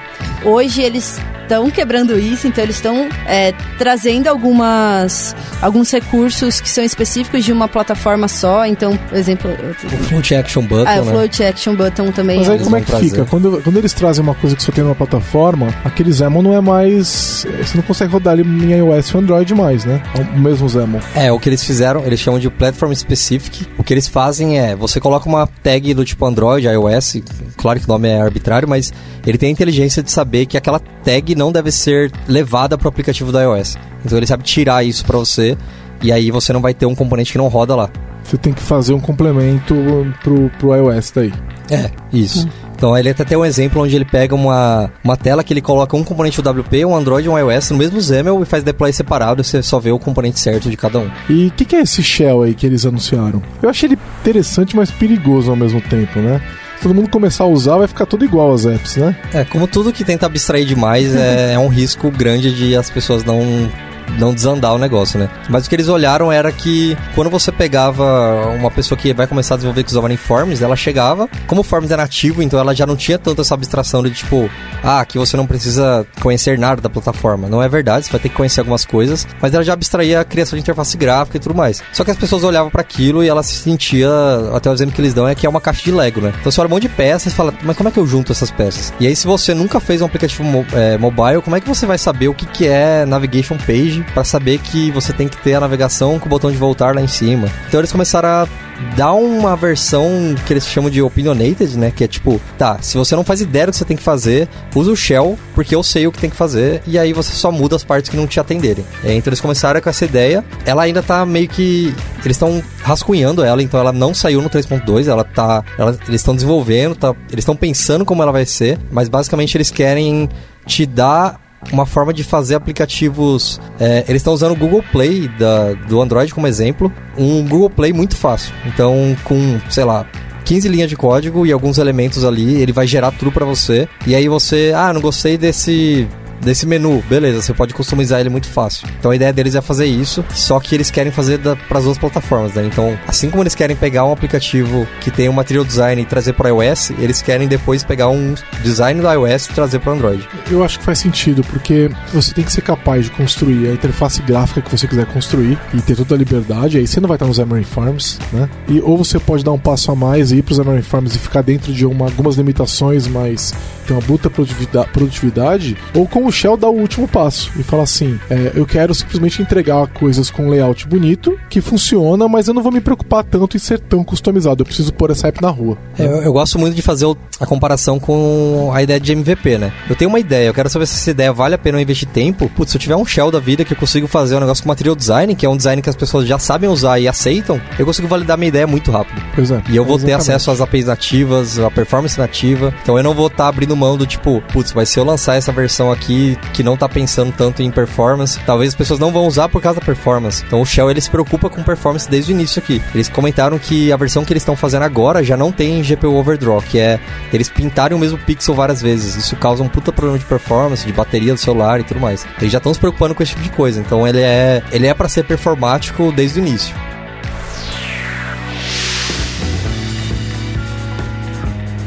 Escreva pra gente podcast@lambda3.com.br. E o tal do Collection View, qual que é a grande novidade? Porque esse daí vocês falaram assim, ah, a gente tem que falar do Collection View. Eu falei, vai falar o quê? O que, que é esse negócio? Collection View é uma list view, só que melhor.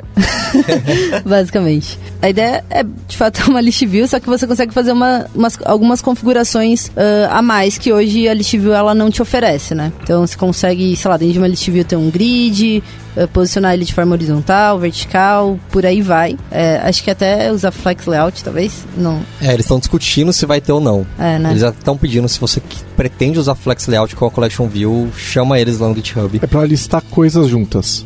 É. E por que que ela. Qual o grande problema ela está resolvendo? Então, hoje o ListView ele tem vários problemas que é. Primeiro, ele é um dos códigos mais complexos dos controles da Maniforms. Ele é um dos mais antigos. É, ele comentou que ele é responsável por de 20 a 30% dos bugs que são abertos hoje de Zamaniforms. Então, claramente, ele é um código problemático hoje, né? E ele tem algumas limitações, como a Letícia falou. É, um deles é que eles usam, eles decidiram no começo dos Omniforms usar um conceito de view cell. E aí esse view cell traz alguns problemas de ele te prende num layout mais amarrado, é, ele não é tão performático, então ele cria alinhamento de layout desnecessário. Com o Collection View você não vai mais precisar fazer isso. Então você consegue usar o layout direto na Collection View sem ter que se preocupar com a View Cell, tá colocando uma casca em cima e ele vai mapear para elementos mais atualizados da plataforma. Então hoje o List View no Android ele usa. Acho que é List View no Android, é o mesmo nome, né? É. Sim. E no iOS é UI Table View Source. Isso. É, eles vão começar a mapear no Android para Recycler View, que é muito mais performática e é uma evolução do List View no Android. E para UI Collection View no iOS. Mas depende da API, né? Que você pode usar. Sim, sim, é. Como o Recycler View ele tem no Android Support Libraries, eles já vão Isso. usar essa ah, versão. Entendi. Mas é legal que eles tentam resolver esse tipo de coisa e eles estão separando alguns conceitos, né? Que a Letícia tipo, chegou a comentar também. Por exemplo, ah, eu quero colocar gestos, é, aquele gesto de arrastar de direita para esquerda que o Gmail tem, por exemplo. Hoje o list view só tem da direita para esquerda. E customizar isso era muito trabalhoso. Eles estão fazendo de um jeito que o gesto de arrastar é um outro componente que você aplica em cima do Collection View e você põe da direção que você quiser. Da esquerda para direita, direita para esquerda, de cima para baixo, como você preferir. Inclusive combinando isso.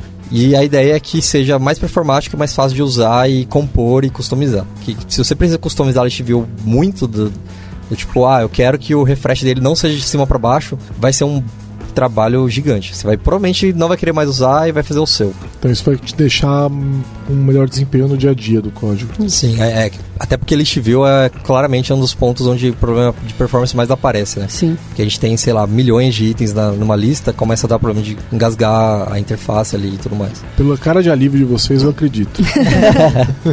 e o que, que é o Xamarin Essentials? É um anúncio novo? É, o Xamarin Essentials, ele foi idealizado pelo James Montemagno. Basicamente, são várias coisas essenciais que você, que você possivelmente vai usar no seu app. Então, ele junta desde você, sei lá, fazer acesso ao GPS, aceler acelerômetro, coisas assim que você precisa acessar de fato o sistema operacional do seu app, você tem tudo isso em um lugar só. É meio que uma biblioteca de APIs, basicamente. Eu fico em dúvida se isso é bom ou se, se isso é ruim, né? Porque como tem muita coisa, possivelmente você não vai usar tudo.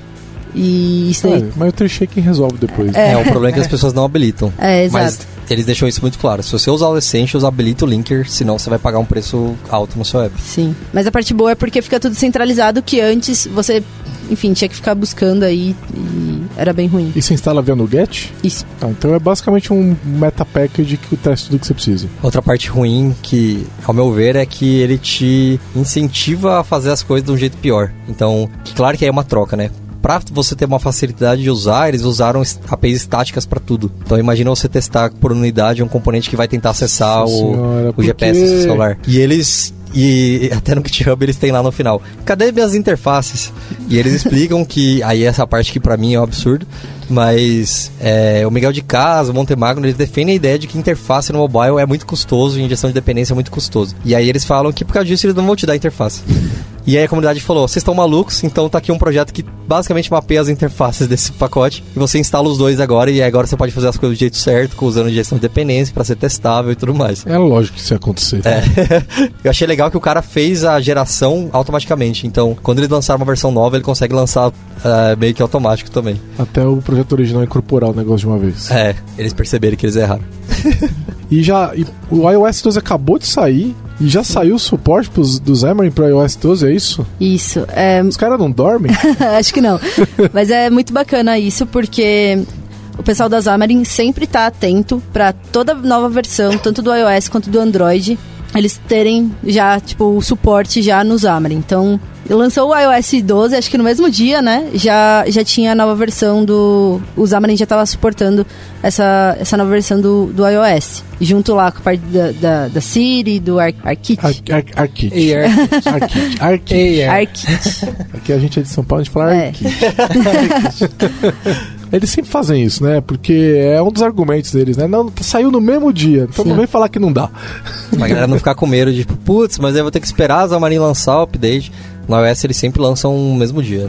Acho que desde o 8 eles estão fazendo isso. Legal, alguma coisa pra destacar nesse lançamento ou basicamente just works? É isso aí, bora usar as APIs 9 e bola pra frente. Isso aí. É isso aí.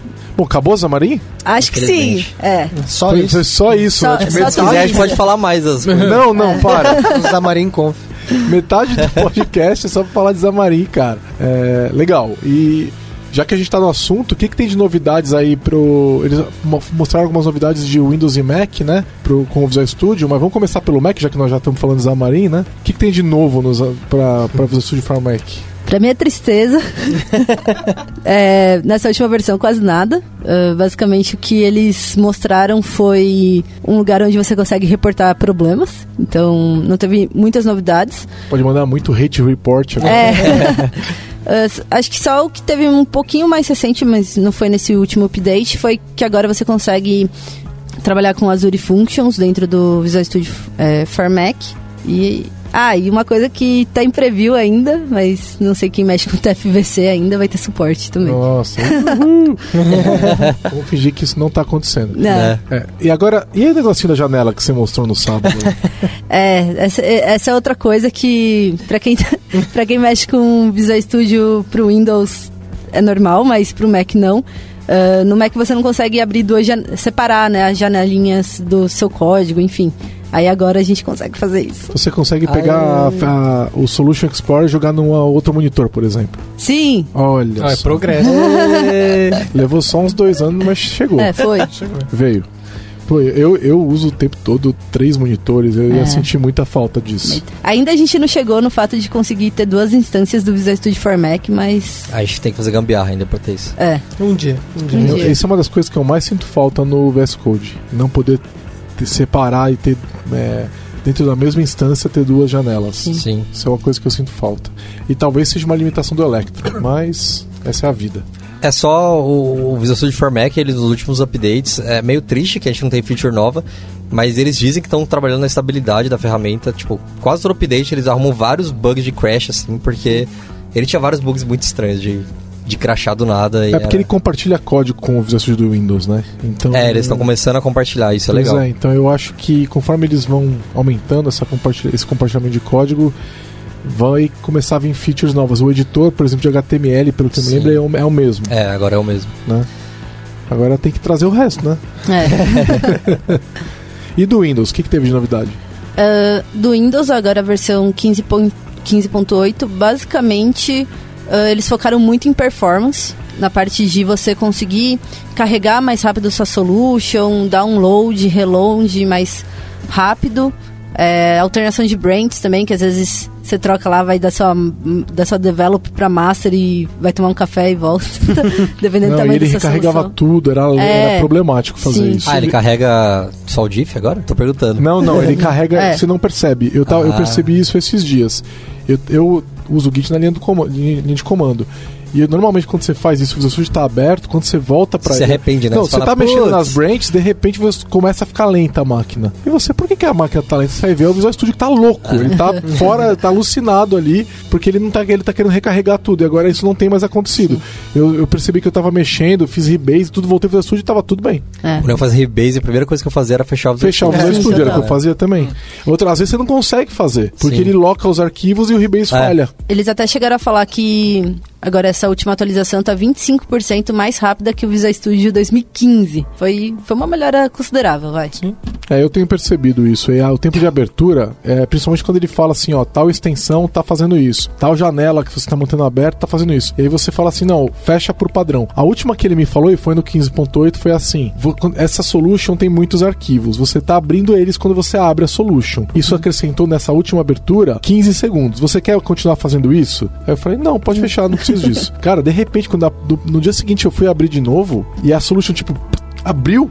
O que, que aconteceu ali? Entrei. Arrasta os arquivos. É, é, é, não, eu, eu senti a falta de alguns arquivos, mas ele abre muito rápido, né? Sim. Então, ele, a- o impacto de desempenho foi brutal, brutal. É, outra coisa que eles falaram em relação a desempenho também foi em, em questão à execução de testes. Ah, eles pegaram, se eu não me engano, um projeto com um pouco mais de 10 mil testes e eles rodaram em 4 segundos, mais ou menos. Com Muito. live, live code lá.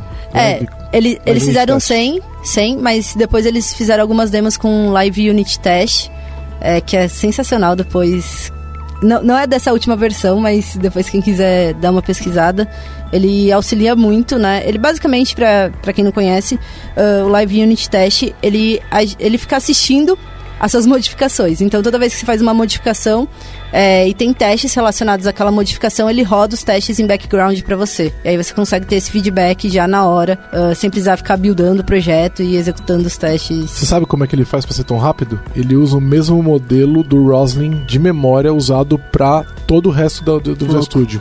Então, por exemplo, quando você aperta o ponto e quer ver os métodos, ele tá usando o Roslyn, certo? Aham. E ele tá usando o mesmo Roslyn pra rodar os testes agora. Nossa. Por isso que ele consegue rodar aquilo sem nem salvar o arquivo. É, então. É louco. O teste roda e o arquivo tá sujo ainda. Não somos animais, né? É, exatamente. É impressionante. Ctrl S. Ah, eu tenho uma novidade que eu gosto do 15.8 também. Quando você faz Ctrl KD, Ah, pra- sensacional. aquilo é legal, né? Ele, ele deixa eu O que contar é pro pessoal, vai, o pessoal, o pessoal agora, você vai saber. Calma, Moody. Eu vim aqui pra isso. Ele, o Ctrl KD, ele, ele limpava lá o. Ele reformatava o arquivo. Sim. Agora ele aplica as regras de formatação da solution toda. Então, por exemplo, ele arruma os usings. Se, o seu, se você tem o editor config e fala, por exemplo, que você não deve ter é, chaves no if com uma única declaração, ele tira as chaves. Ele põe underline nas variáveis privadas pra mim. Ele põe a underline se você tiver determinado que tem que ter. pode põe ser você. Pra deixar claro, você não deve fazer isso. É, deve ser. Essa é uma péssima ideia. Ele põe this também, se você prefere. Ele põe o D se você É. prefere, ele faz. Ele aplica teu estilo de código. Sim. Então fica super. É, é legal porque você às vezes faz o Ctrl KD e de repente ele dá uma travadinha de meio segundo você fala, o que aconteceu? E de repente teu arquivo tá lindo. É. é quem tá acostumado com TS Lint da vida, eu, eu tinha viciado nisso, usando. Fiquei um tempo usando bastante Angular e tal, eu tava viciado nisso. Eu salvava e tava tudo. Eu dava o format lá do code e de repente tava tudo certinho. Não, no Code agora você bota o autosave, cara. É, É, maravilhoso. No, no Delete auto- zero. É, ele, ele salva e já formata tudo, é muito legal também. Então essa do Ctrl KD eu curti. Eu tava usando ela com o preview já e eu já tava gostando. Mas é importante que as suas definições de estilo estejam corretas, porque senão ele vai zoar tudo. Acho que foi, não teve muitas novidades além dessas, né? É, teve algumas coisas, pouquinhas coisas, tipo, em relação a kick action, de você conseguir agora inverter if, é, ele tirar parênteses desnecessárias, assim, não foi... Acho que olhando a documentação dá pra ter uma ideia melhor. Ah, uma coisa bacana que teve é que o IntelliCode, ele saiu da versão preview, agora ele tá disponível na 15.8. Ah, o IntelliCode, ele basicamente é o IntelliSense é, assistido por inteligência artificial. Então... Uh. Buzzwords. É. É, É ele- Skynet no Visual Studio. Assistindo seu código. Aí ele manda um, ô, testa esse método aí, pô. É tipo É isso que ele faz? Ainda não. É, mas ele consegue te dar algumas dicas ah, quando você está codificando, sei lá, qual é a melhor ação para determinado trecho de código que você está fazendo. Ele se baseia em alguns res- repos- alguns não, muitos repositórios aí que a gente tem no GitHub que, que utilizam as melhores práticas. Então, justamente para você continuar focado nisso, né? Não, não desviar. É, e aí ele vai aprendendo também é, conforme você vai utilizando o, o IntelliSense, né? Então ele aprende, enfim, maneiras que você. O seu costume de codificar, basicamente, e, e aí vai te sugerindo algumas coisas ao longo da, do- da sua codificação. Então é bem bacana, é, eu comecei a testar e tá, tá sendo massa a experiência. É uma extensão que você tem que instalar ou ele já vem no Visual Studio? Não, é uma extensão. É uma extensão ainda. Isso. E aí ela é gratuita. É, gratuita. Tá. Então dá pra começar a usar. Como é que tem sido a tua experiência? Tem sido massa porque, primeiro, as sugestões que já vêm, elas vêm é, listadas primeiro, né? Porque hoje a gente tem tudo por ordem alfabética. E aí as que são mais prováveis ele lista primeiro, então já facilita muito do que às vezes você, sei lá, você não lembra qual era X coisas que você queria fazer e, e você ganha tempo nisso. É, ele ainda acho que não aprendeu nada comigo. mas, mas a gente tem a fé lá que vai. É, acho que só tá funcionando pra C Sharp ainda, então para outras linguagens a gente não. Acho que eles não, não liberaram suporte, acho que eles devem estar tá, indo atrás disso. Mas tá- é basicamente no autocomplete ali.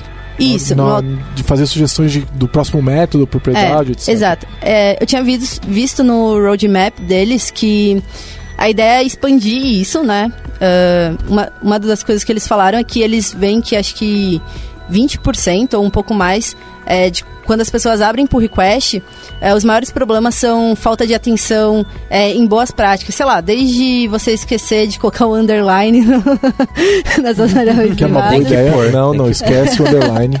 É, e aí eles falam assim, ah, essas coisas você poderia ter prestado atenção, né? não precisa ter visto só no abrir o PR e tudo mais, você perde muito tempo. Então a ideia para resolver esse problema é eles observando é, como você utiliza, como você codifica e quais são as boas práticas que você segue, ele gerar um, um editor config. A partir do seu código. Isso, Isso exato. é legal, hein?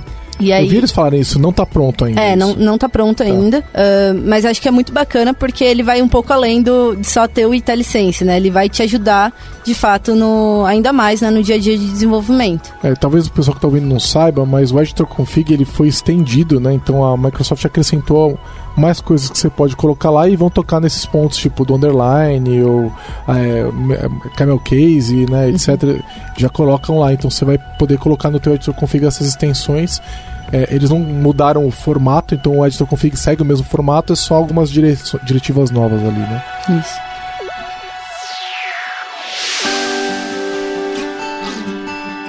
Ouça o podcast da Lambda 3 no seu aplicativo preferido.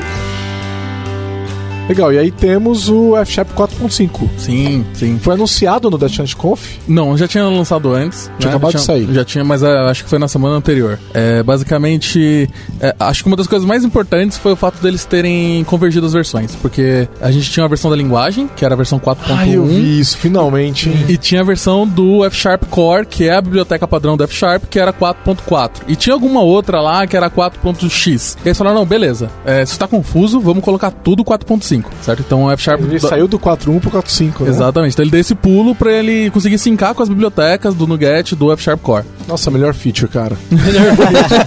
Então agora é extremamente mais simples de você. Ah, não, beleza, F Sharp 4.5 é isso aqui. É, eles adicionaram todo o suporte a- as- melhorias que a gente teve de performance para C Sharp, pro .NET Core, que é toda aquela parte de ref, de in, né, toda esse essa, essas features que o C Sharp teve e o .NET Core teve, eles adicionaram para F Sharp, então você consegue criar hoje um código tão performático quanto em F Sharp. É, adicionaram uma keyword nova, é, mais ou menos, não é bem uma keyword nova. Ela é uma versão é, mais é uma versão diferente do pattern matching, que é um match com exclamação. Que é basicamente para alguns casos de assíncrono. Na verdade, não é só para assíncrono, é para qualquer, ca- qualquer caso de computed expression. Mas o async é o maior caso disso. É como se a gente tivesse um async ou um await switch no C Sharp. Tipo, é uma versão assíncrona do, do pattern matching Interessante. certo? E também eles adicionaram algumas coisas pro Fable. É, relativo ao Fable, né? O Fable foi o motivador disso, que é o Que é o Fable. Fable? O Fable é um é uma forma de você transformar F Sharp em JavaScript. Não, Então, é um framework front-end e que ele não usa faz isso não. usa a arquitetura Elms. Então, e aí você, então, por causa disso você, te- você escreve HTML basicamente com listas, certo? Igual um Elm. Por causa disso, você tinha alguns problemas de indentação, porque o F Sharp ele é orientado à indentação, então você tinha que fazer várias indentações ali pra para montar o seu pseudo HTML com listas. Então, eles deixaram um pouco ele um pouco mais permissivo pra isso. E mais permissivo também pra fazer é, upcast de tipos, que em F Sharp você não- normalmente não faz, você é obrigado a fazer esses castings na mão. Então eles deixaram isso mais, Vou mais deixar aqui amigável. uma sugestão pra você, mostrar o Fable pro Vitor Cavalcante. Vou fazer isso. Entendeu? Faz isso, acho que ele vai adorar. Entendeu? Ele adora essas tecnologias que geram. Mas ele já mistura. HTML com JavaScript. Eu sei, ele tá, tá se perdendo, né? Ele tá se perdendo. É, eu acho que basicamente foi isso. Foi mais essas, essas configurações de performance e de atualizações da, do framework, eu acho que é o mais importante. Ô Lucas, e a promessa da aquela questão da estratégia de linguagem? Eles falaram que o F Sharp ia alcançar a paridade de tooling com o C Sharp e VB. Está acontecendo? Você está percebendo eles fazerem esse tipo de coisa? Então, o tooling da F Sharp, de forma geral, ele é, ele é pior. É, É, ele é pior, Ele é é, fato. ele é pior. Principalmente, eles melhoraram também, então, levando isso uma, um ponto que era o trace de coisas assíncronas, que era bem ruim, agora ele é bem ok, é legível. É, mas de forma geral ele é pior, certo? Então, é, não é ruim, não chega a ser ruim, não chega a algo que você vai falar, não, que faz você passar raiva, mas ele, ele faz o que promete. Em algumas coisas, o VS Code é melhor do que o Visual Studio, inclusive. Sim, sim, eu já percebi. Com a É. extensão lá, o Ionide, A lá, Ionide ele é. Pra codar é melhor, mas o Visual Studio ainda é melhor pra debugar, de forma Sim, geral. sim, sim, é verdade. Então, Mas ele, você, você percebeu alguma melhoria no 4.5 na questão do tooling? Que eles falaram que eles vão equiparar o tooling com o C Sharp, eles falaram. é, acho que ainda não chegou. Não chegou. Mas, mas eles tão- é. deu, deu uma melhorada, Deu- pelo ah, menos. Sim, sim. Deu eu acho que ele tá. um pouco. Sim, mas não é nada assim que você que eu consigo pontuar. Assim, Tá. tipo, é, agora, assim. Mas é. Em geral, eles não dão muita atenção. Por mais que eu tenha visto que desde a da migração do .NET Core, do nascimento do .NET Core de forma geral, É, eles ele têm foi- dado extrema atenção ao, ao F Sharp. Ele foi antes do VB, né? Sim, sim, era bem no começo você já tinha F Sharp. O time do Xamarin ainda negligencia, a gente não tem templates de Xamarin Forms pra, no Visual Studio do Windows, mas tem no Visual Studio for Mac. Vai Então, em teoria, tem muitas coisas melhores do que Visual Studio do Windows no Visual Studio for Mac pra F Sharp. Olha aí, disse. Aí, Olha ó. só. Ó, vamos codar. Xamarin com F Sharp. Bora! Vamos. Vocês têm que, ser- que ter muita coragem. É. Dois tooling que não funciona. Super alternativa. Uma transgressão muito grande, né? É, eu quero ver essa estratégia deles é, funcionando mesmo, porque é, sempre que eu codei em F Sharp eu senti essa questão do Turing ser pior, algumas Sim. coisas não, não funcionarem como você esperaria. Uhum. né? Você espera, você tá com os estudos, você espera o, o melhor suporte possível, né? Sim, sim. É, vamos ver com, com o tempo eles, eles realmente cumprem essa promessa e eu vou torcer, assim. É, é grande novidade que a gente queria falar, Estamos esperando ansiosamente. é, por esperando ansiosamente, rufem os tambores, Você que ficou aí até agora. que ficou uma hora e pouco com a gente. Nós vamos falar do Docs da Microsoft. É... é, basicamente eles estão. Eles têm feito investimento e, e, na verdade tem ficado bom. Vai, a gente tá brincando Sim. aqui, mas é, eles têm movimento saindo do MSTN, do TechNet, indo tudo pra parar no Docs. E estão num esforço de tradução super forte. Sim.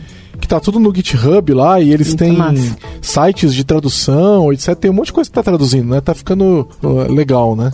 Até o layout de a documentação ter suporte a aquelas abinhas de quando, ah, no .NET Core 2.0 era assim, no 2.1 é assim. Meu, isso ficou muito legal, mesmo, É. cara. Isso ficou legal mesmo.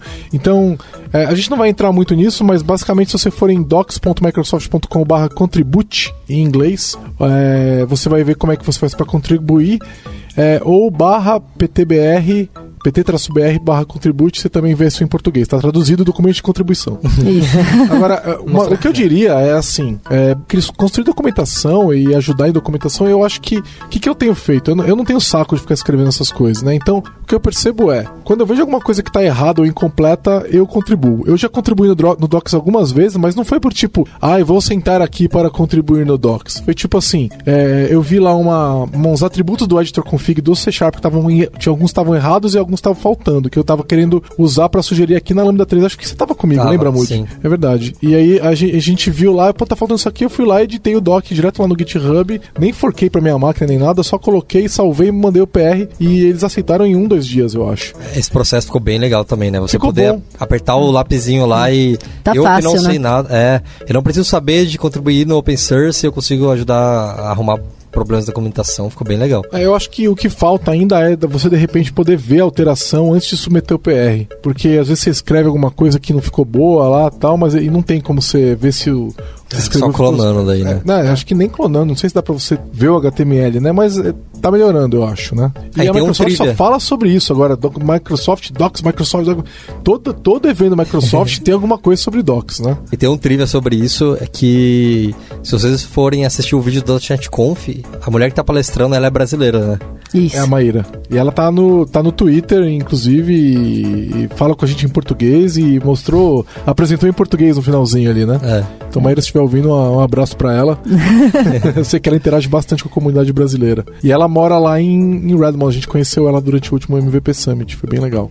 Bom, e por final, é o Azure DevOps, que também não foi anúncio do .NET Conf, né? Mas eles fizeram algumas demonstrações e também não é só .NET, né? Uhum. Mas eles, aproveitando a rabeira aí da- do evento, fizeram também, basicamente renomeando o VSTS para Azure DevOps, né? É, quebrar a ideia de que isso é só pra .NET, né? Que nunca foi, mas as pessoas ainda têm essa ideia, né? Eu achei legal, uma coisa que eu achei interessante é poder modularizar. Então você pode usar só o board, ou você pode usar só o build, ou usar só o teste lá. Então, e eu, eu gostei muito da questão deles abrirem o build com minutos infinitos para projetos open source. Sim. A exemplo do que faz um Travis é, ou tantos outros, né? E, e com é, agentes de build gratuitos para Mac, Linux e Windows. Isso eu achei incrível. É incrível. Porque, meu, não tem agente de build gratuito de Mac em lugar nenhum. Não. É, o Web Center ele tem 240 minutos mensais. Ah, mentira, não é, não é verdade que não tem, não. No Travis tem. É, ele O tem Travis tem agente de build de, de Ah. Mac também, porque eu tenho um componente de Node que, eu, que é open source que builda lá. É, eu tava usando do App Center, que é do Mac, é no Mac, só tem no Mac no App Center, por sinal. Ele tem 4 horas por mês, eu nunca consegui bater o... Mesmo pro open source. Acho que lá tanto faz, né? É, tanto faz. A versão gratuita são Ah. 4 horas por mês. Bom, de qualquer maneira, eles fizeram um bagulho boni- bonitinho, tem Sim, badge, legal. Uhum. é, tudo funciona conforme você esperaria que funcionasse, né? Então,